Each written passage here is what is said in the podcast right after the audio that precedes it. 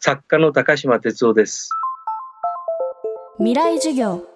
この番組は暮らしをもっと楽しく快適に川口義賢がお送りします。未来授業。今週の講師は作家高島哲夫さん。高島さんが2010年に書き下ろした小説「首都感染」が今大きな注目を浴びています。中国で生まれた新型のウイルスが海を渡って世界に拡散。日本でも感染が広がり首都東京を封鎖する事態に。まさに現実を予言するかのような内容に驚きの声が上がっています。高島さんは他にも巨大地震や原発事故大洪水など数多くの災害サスペンス小説を手掛けてきました。災害や危機に私たちはどう向き合えばいいのか。未来を見据える目を養うためには。今週は高島哲夫さんと一緒に考えていきます。未来授業1時間目。テーマは啓蒙と学習アウトリーチ小説。僕は神戸に住んでるっていうことで阪神・淡路大震災これを経験してるわけなんですよね。その時に震災の状況を見てこれは残しておかなきゃダメだっていう意識があったんで地震についてずっとこう調べてやっと9年目に M8 っていう地震の本を書き上げたんですね。で M8 を書いた段階で編集者さんと話をしてて「いや次があるでしょ」っていう「あそうですよね」って言って書き始めたのが津波なんですね。だから要するにあの地震っていうことを調べていくと日本はとにかく大きな地震が多いっていう。で、海岸地方、海溝型の地震が起こった場合には必ず大きな津波が来るっていうことですよね。だから予言とかそういうんじゃなくして、過去の歴史と科学的な知識。そうすると大体次に何が起こるかってことはわかるわけですよね。だからあの首都感染についても20年以上前にペトロバグっていうこれはあのバクテリアの話なんですけどもそれを書くときにいろいろ調べてたときにパンデミックっていう言葉が行き当たったんですね。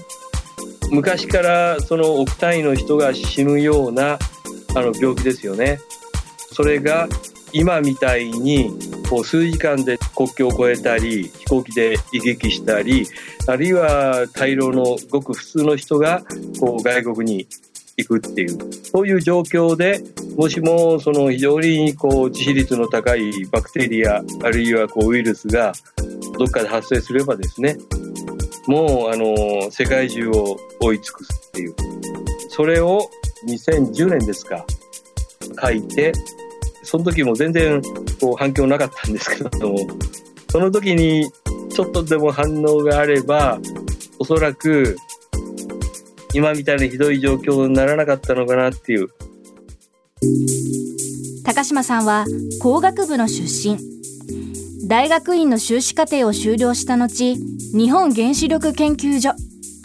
現在の日本原子力研究開発機構の研究員になりました。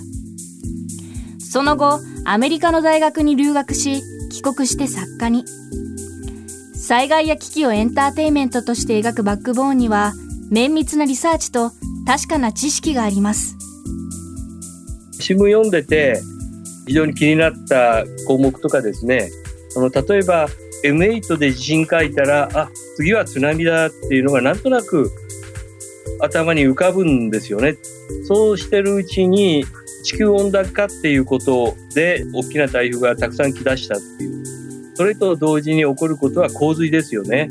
去年の夏、あるいはその前ぐらいから洪水ってことがすごくクローズアップされてきたっていう。それであの東京大洪水。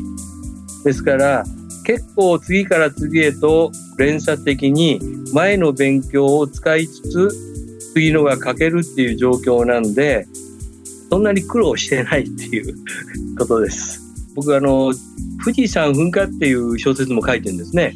大きな地震が起これば必ず近くの火山が噴火する。だから富士山も何回も噴火して、あの、形を変えてるわけなんです。で、それを書いた時に、京都大学の火山学者、浜田さんっていう方と対談したんですけども、あのその時岡本さんがおっしゃったのはアウトリーチっていう言葉なんですね。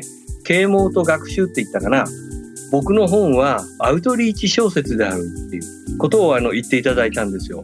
だからこれは啓蒙しつつ学習ができる本なんでそんなに構えることなく気楽に読んでいただければかなりな知識が身につくっていう。例えば M8 を読めば地震のメカニズムとどういうことが起こって今日本はどこまで対策をとってるか。で、津波を読めば津波についてのいろんなこう科学的な知識がわかると思います。で、富士山噴火を読めば火山のことですね。ですから、あの、今度の首都感染を読んでいただければ、大体ウイルスのこと、ウイルスが蔓延する過程、そういったことが全てわかるんで、どういうことをすれば防ぐことができるか、そういうことも、あの、しっかり書いてると思います。未来授業。今週の講師は作家の高島哲夫さん。今日のテーマは、啓蒙と学習アウトリーチ小説でした。高島さんの小説、首都感染は講談社文庫から発売中です。高島さんが最新刊、赤い砂で描いたテーマとは？未来授業、明日も高島哲夫さんの授業をお届けします。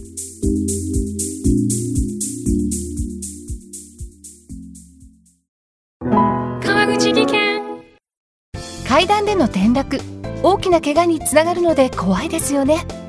足元の見分けにくい階段でもコントラストでくっきり白いスベラーズが登場しました。皆様の暮らしをもっと楽しく快適に。川口技研のスベラーズです。未来授業。この番組は暮らしをもっと楽しく快適に川口技研がお送りしました。